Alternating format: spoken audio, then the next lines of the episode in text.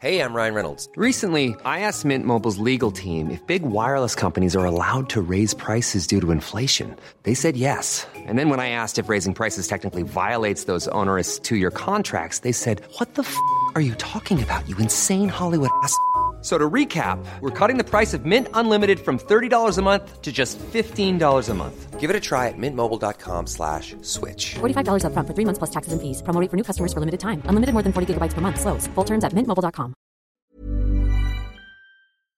Letras Libres presenta Cine Aparte con Fernanda Solórzano. Bienvenidos al primer Cine Aparte de 2022. Les deseo lo mejor en todos los aspectos y les sugiero tomar todas las precauciones posibles ante la nueva ola de contagios. Este mes llegan a, a cines en México películas muy esperadas. Si siguen abiertas las salas, comentaré las películas en este espacio, aunque la decisión de salir o no corresponde totalmente a ustedes. La pandemia no ha terminado y creo que sería un error minimizarla. Sin embargo, la primera recomendación del año no exige poner en la balanza salir o no, porque eh, puede verse en línea. Es una película que llegó a la plataforma Netflix el último día del 2021 y fue una muy buena forma de cerrar el año, la posibilidad de verla, porque se trata de una ópera prima sorprendente, desafiante y que llama a pensar en ella una y otra vez. Se trata de The Lost Daughter, que literalmente se traduciría como La hija perdida, pero que lleva como título oficial en español La hija oscura es el debut como directora de la conocida actriz Maggie Willenhall, quien también se encargó de adaptar la novela homónima en la que está basada la película. Esta adaptación le ganó el premio al mejor guion adaptado en el pasado Festival de Venecia. La autora de la novela es Elena Ferrante, que como muchos de ustedes saben, este es el seudónimo de una escritora italiana que es autora de una obra muy vasta. Varias novelas de Ferrante ya se han llevado al cine, pero creo que la adaptación más conocida y mejor recibida hasta, hasta ahora, hasta antes de, Lost Daughter, es la serie Mi amiga brillante o Mi amiga estupenda, creo que se llamó en España, transmitida por la cadena HBO. Como ya mencioné, la hija oscura es desafiante, es más desafiante, más subversiva de lo que, de lo que aparenta. Esta es una de sus virtudes. Y creo que esto tiene que ver con la trayectoria como actriz de Maggie Willenhall con los papeles que ha elegido interpretar. Algunos de ellos creo que incluso resultarían incómodos para las sensibilidades actuales. Willenhall ha interpretado a mujeres que exploran y que rompen tabúes culturales y como ejemplos está la magnífica película Secretary de 2002 dirigida por Steven Sheinberg y más recientemente del 2018 la película La maestra de Kinder que es una, es una adaptación en este caso la Maggie Willenhall aparece en la versión dirigida por Sara Colangelo. La, esta disposición de la actriz a desmontar tabúes y a mostrar en pantalla a mujeres con más dimensiones de las que suele permitirles eh, tener el cine y la vida en la vida misma está también al centro de su primera película como directora y como guionista. Vamos, la sola decisión de tomar en sus manos el material de una autora tan elusiva como Elena Ferrante y de atreverse además a hacerle ciertos cambios es también una transgresión. Y digo atreverse en el mejor de los sentidos, como he dicho varias veces en este espacio, creo que las mejores adaptaciones al cine no son necesariamente las más fieles al original literario.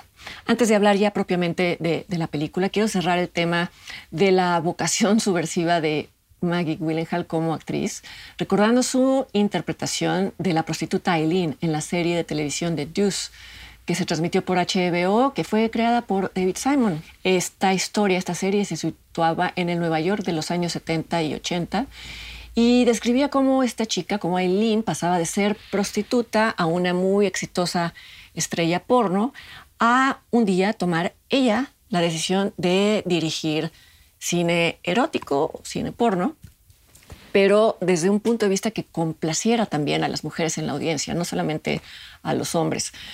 Eh, creo que la decisión de dejar de ser la mujer dirigida para convertirse en la mujer en, la silla de la dirección, en la silla de dirección aparece prefigurada en esta, en esta serie. No estoy haciendo una analogía entre la prostitución y el trabajo de los actores, porque luego todo se malinterpreta aquí, sino simplemente señalando la coincidencia entre las decisiones de aquel personaje de Eileen y la de Maggie Willenhall, que ahora se estrena como directora. Ambas mujeres, la ficticia y la real, eligen dirigir no cualquier género, no cualquier proyecto, sino uno que les permite subvertir la idea de que las mujeres deben de estar a merced de otros siempre. Las mujeres que aparecen en La hija oscura son madres que viven la maternidad como una experiencia agridulce, por momentos, por muchos momentos, más agria que dulce. Y poner esto en pantalla, poner esto de que a veces es más agria que dulce, es ya entrar en terreno tabú. Se sabe que en pleno siglo XXI aún hay una sanción social a las mujeres que ventilan las frustraciones y la sensación de sentirse eh, agotadas, sofocadas por el hecho de cuidar a un niño pequeño las 24 horas del día, o a dos o a tres. Como si el solo hecho de hablar de ello las convirtiera en malas madres, algo que pongo por supuesto entre comillas. No hablo del fenómeno de la depresión postparto, que también tardó tiempo en ser reconocido y validado, pero que sin embargo ocurre en los meses posteriores al parto. La hija oscura no se refiere a ese, a ese periodo, sino a uno mucho más extenso, cuando los hijos y las hijas ya son seres que hablan, que caminan y que exigen de sus madres una atención sin tregua. La película comienza con una secuencia nocturna que anticipa, si no una tragedia, sí una experiencia que casi aniquila a la protagonista. Se ve a una mujer tambaleándose, desconcertada, desaliñada, con una mancha de sangre a la altura del vientre, que le traspasa la, ropa, la sangre, por supuesto, eh, eh, y que se acerca a la orilla del mar para desplomarse en la arena. Lo que se cuenta en adelante es la historia que precede esta, esta escena, es un flashback que nos cuenta que esta mujer lleva el nombre de Leda, es interpretada magistralmente, para no variar, por Olivia Colman. Eh, se nos dice que es una profesora universitaria de 48 años y que ha viajado a una isla griega con la intención de pasar unos días tranquilos. A pesar de que los escenarios son objetivamente paradisiacos en esta isla griega, Willenhall hace que el espectador adopte la perspectiva de Leda y que comparta su percepción, la percepción de que ese lugar le es hostil. Aún antes de que la mujer interactúe con otras personas de la isla, el guion siembra pistas de que algo perturbador está por ocurrir. Es el caso, por ejemplo, de la fruta podrida que encuentra en la canasta de la villa en la que se hospeda. Es el caso del insecto moribundo que se cuela a su habitación y se posa en la almohada junto a la suya. Son detalles, son tomas, son imágenes que quizá en otras películas no tendrían razón de ser, pero que aquí contribuyen a que Lea se sienta incómoda desde su, desde su llegada. A esto, por supuesto, eh, también contribuye la, la, actuación estupenda de Olivia Colman. Son detalles que ella no deja pasar. Es evidente que les atribuye un significado, aunque en ese momento no sepamos cuál. La sospecha de que estas no van a ser precisamente unas vacaciones idílicas se confirma al día siguiente, cuando Leda se dirige a la playa con sus libros, con la, con la intención de pasar un, día rodeada de, ellos. Y sin embargo, ve, apenas lleva un poco tiempo sentada y ve que una familia numerosa, una familia ruidosa, se instala frente a ella. No solo eso, sino que una de las mujeres del grupo le pide, casi le exige, que mueva su camastro a otro lugar para que la familia pueda estar unida. Leda se enfurece, le dice que no, la mujer enfurece más, discuten, eh, después aparentemente hacen las paces, pero queda claro que esa otra mujer llamada Cali eh, se va a encargar en adelante de hacerla sentir incómoda, hacerla sentir juzgada. Le increpa, increpa Leda sobre su vida, sobre por qué vacaciona sola, sobre si tiene hijos o no, sobre si los tiene, por qué no están ahí con ella, etc. Y lo menciono porque el personaje que encarna la, sanción social de la que hablaba y el juicio que suele hacerse a las mujeres por sus decisiones, por las presentes y por las pasadas, todo el tiempo. Eh, como se va a ver más adelante en la película, estas personas, pueden ser hombres o mujeres, son las guardianas de valores rígidos, de valores que imponen en sus descendientes y que también imponen la consigna de no cuestionarlos. Y sin embargo, el encuentro que más perturba a Leda no es con Cali, sino con Ina, una madre joven, muy joven, interpretada por Dakota Johnson. Eh, Nina cuida de su hija Elena de tres años de edad. quien a su vez juega todo el tiempo con una muñeca a la que no pierde de vista. Es claro que la niña Elena llena de felicidad a su madre Nina. ¿Cómo no va a ser así? Es lo que decía hace un momento, una cosa no excluye a la otra, pero también es evidente que ocupa todo, todo su tiempo.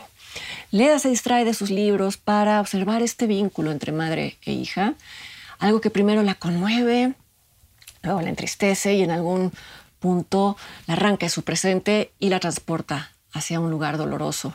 Esto sucede cuando la niña Elena se pierde momentáneamente y le recuerda a Leda la ocasión en la que, siendo ella una madre joven, pasa por una situación parecida. A partir de ese momento, la hija oscura reconstruye los años en los que una Leda joven, interpretada por Jessie Buckley, se siente rebasada por sus obligaciones de madre, por no poder cumplir con sus aspiraciones profesionales y toma una decisión drástica que no voy a revelar. La niña Elena parece sana y salva, excepto que no encuentra su muñeca y esto la vuelve aún más irritable y más dependiente de la atención de, Nina, de su madre. Nina a su vez encuentra en Leda a la única persona con la que puede hablar de su agotamiento, de su cansancio, eh, ya que Leda ve en Nina a una especie de, su yo del pasado, se impone la misión de, hacerle ver esta, a esta joven mujer que tiene otras opciones que son preferibles a simplemente acumular resentimientos. Por extraño que suene, la estrategia, la estrategia para hacerle ver que tiene opciones, incluye la manipulación de la muñeca que pierde la niña Elena, que bueno, de cierta manera es una hija perdida la muñeca, a propósito del título. No voy a revelar cuál es esta estrategia ni sus consecuencias, pero sí llama la atención que Willenhall dedica varias secuencias a mostrar que Leda desarrolla una relación, un vínculo muy peculiar con la muñeca de Elena, al punto de comportarse ella misma como una niña, una madre que cuida de su propia muñeca. Hay una escena en la reconstrucción de la juventud de, de Leda que explica el apego a una muñeca eh, el apego ya como mujer adulta a una muñeca. Y para mí esto sería suficiente para justificar para justificar lo que sucede en estas secuencias eh, enigmáticas. Sin embargo, quizá a alguien le interesara saber que la novela de Ferrante explica perfectamente por qué Leda tiene esa relación compleja con las muñecas. Esto es algo que se origina en su propia infancia y que tiene que ver con su propia madre. Parecería que estoy sugiriendo que el guion de Willenhall es fallido por no incluir esa subtrama, por no dar un antecedente a, estas secuencias, pero no es así para nada, es casi lo contrario. Uno, si quisiera, podría leer esas secuencias sueltas eh, de la edad con la muñeca como parte de la regresión que experimenta la profesora durante sus vacaciones en la isla. Incluso me parece interesante y todavía más valiente por parte de Willenhall la guionista, eh, que la película se, eh, se decida no justificar, justificar entre comillas, la dificultad que tuvo Leda de joven para adaptarse a la maternidad, porque no hay nada que justificar. El hecho es que las madres jóvenes que nos rodean cumplen exigencias desgastantes y el hecho es que vivimos en una cultura que no les permite ni siquiera plantearlo. La última secuencia de la, de la hija oscura se enlaza con la secuencia inicial, con la secuencia de la playa, y concluye esa primera secuencia. Y es una conclusión casi liberadora, liberadora a su manera. ¿Por qué? Porque no castiga a su protagonista por aquello que sus amigos de vacaciones consideran casi inhumano y en cambio sugiere que el tiempo termina poniendo todo en su lugar. La hija oscura es un muy interesante debut de Maggie Willenhall y puede verse en la plataforma Netflix. Yo, eh, por lo pronto, los invito para que me acompañen aquí a Cine Aparte en la siguiente entrega, que será la siguiente semana. Hasta entonces.